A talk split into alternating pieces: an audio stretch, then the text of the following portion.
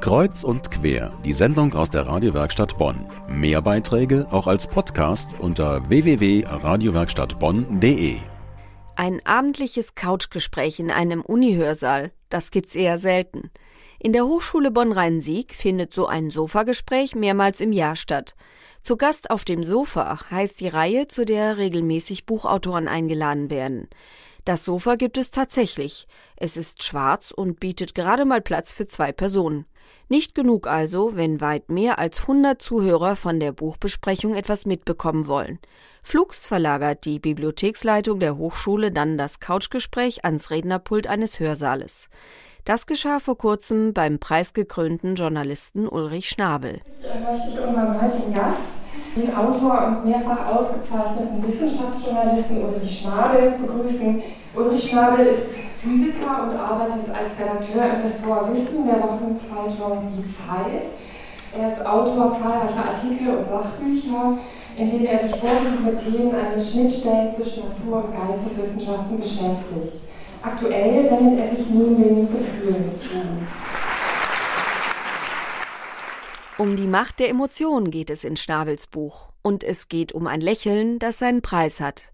An diesem Abend gab es nur scheinbar ein kostenloses Lächeln des Buchautors. Immerhin haben die Zuhörer ja 8 Euro an der Abendkasse bezahlt. Ja, was kostet ein Lächeln? Ich kann Ihnen versprechen, mein Lächeln kriegen Sie heute kostenlos. Ab jetzt. Ulrich Schnabel beweist Humor, aber zum Lachen ist das Thema seines Buches eher nicht. Es enthält teilweise bewegende Erfahrungen von Interviewten und stützt sich auch auf nüchterne wissenschaftliche Erkenntnisse.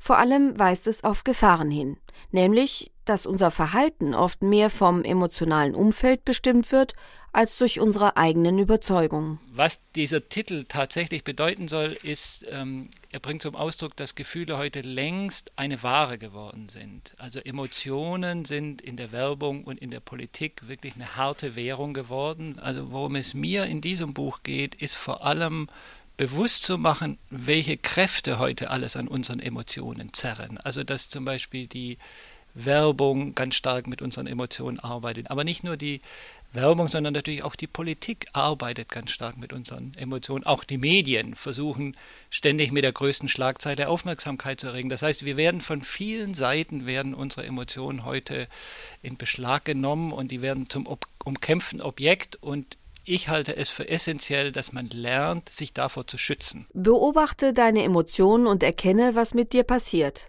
So könnte die Quintessenz des Buches lauten. Aber ganz so einfach ist es auch wieder nicht. Vor allem dann, wenn negative Emotionen hochkochen und die mehr als berechtigt sind. Das heißt, es gibt auch Gefühle, die negativ sein können, wie Wut, und die aber ihre Berechtigung haben. Also wenn Sie zum Beispiel unter miesen Arbeitsbedingungen leiden, dann nützt es Ihnen nichts, immer bis 1000 zu zählen, sondern dann müssen Sie irgendwann auch mal aufstehen und sagen, hey, so geht das nicht. Ja? Also insofern ist es wichtig, die Gefühle ernst zu nehmen. Und ich glaube, das beste Mittel, um rauszukriegen, wie gehe ich denn jetzt damit um, ist das Gespräch mit anderen. Und das ist eine sehr gute Methode. Das muss kein Psychotherapeut sein. Es kann auch ein guter Freund oder eine gute Freundin sein. Die muss nur ehrlich sein. Die eigenen Emotionen beobachten, seine Gefühle ernst nehmen und das Gespräch mit ehrlichen Menschen suchen. Autor Ulrich Schnabel gibt kein Patentrezept, aber er ist unterhaltsam.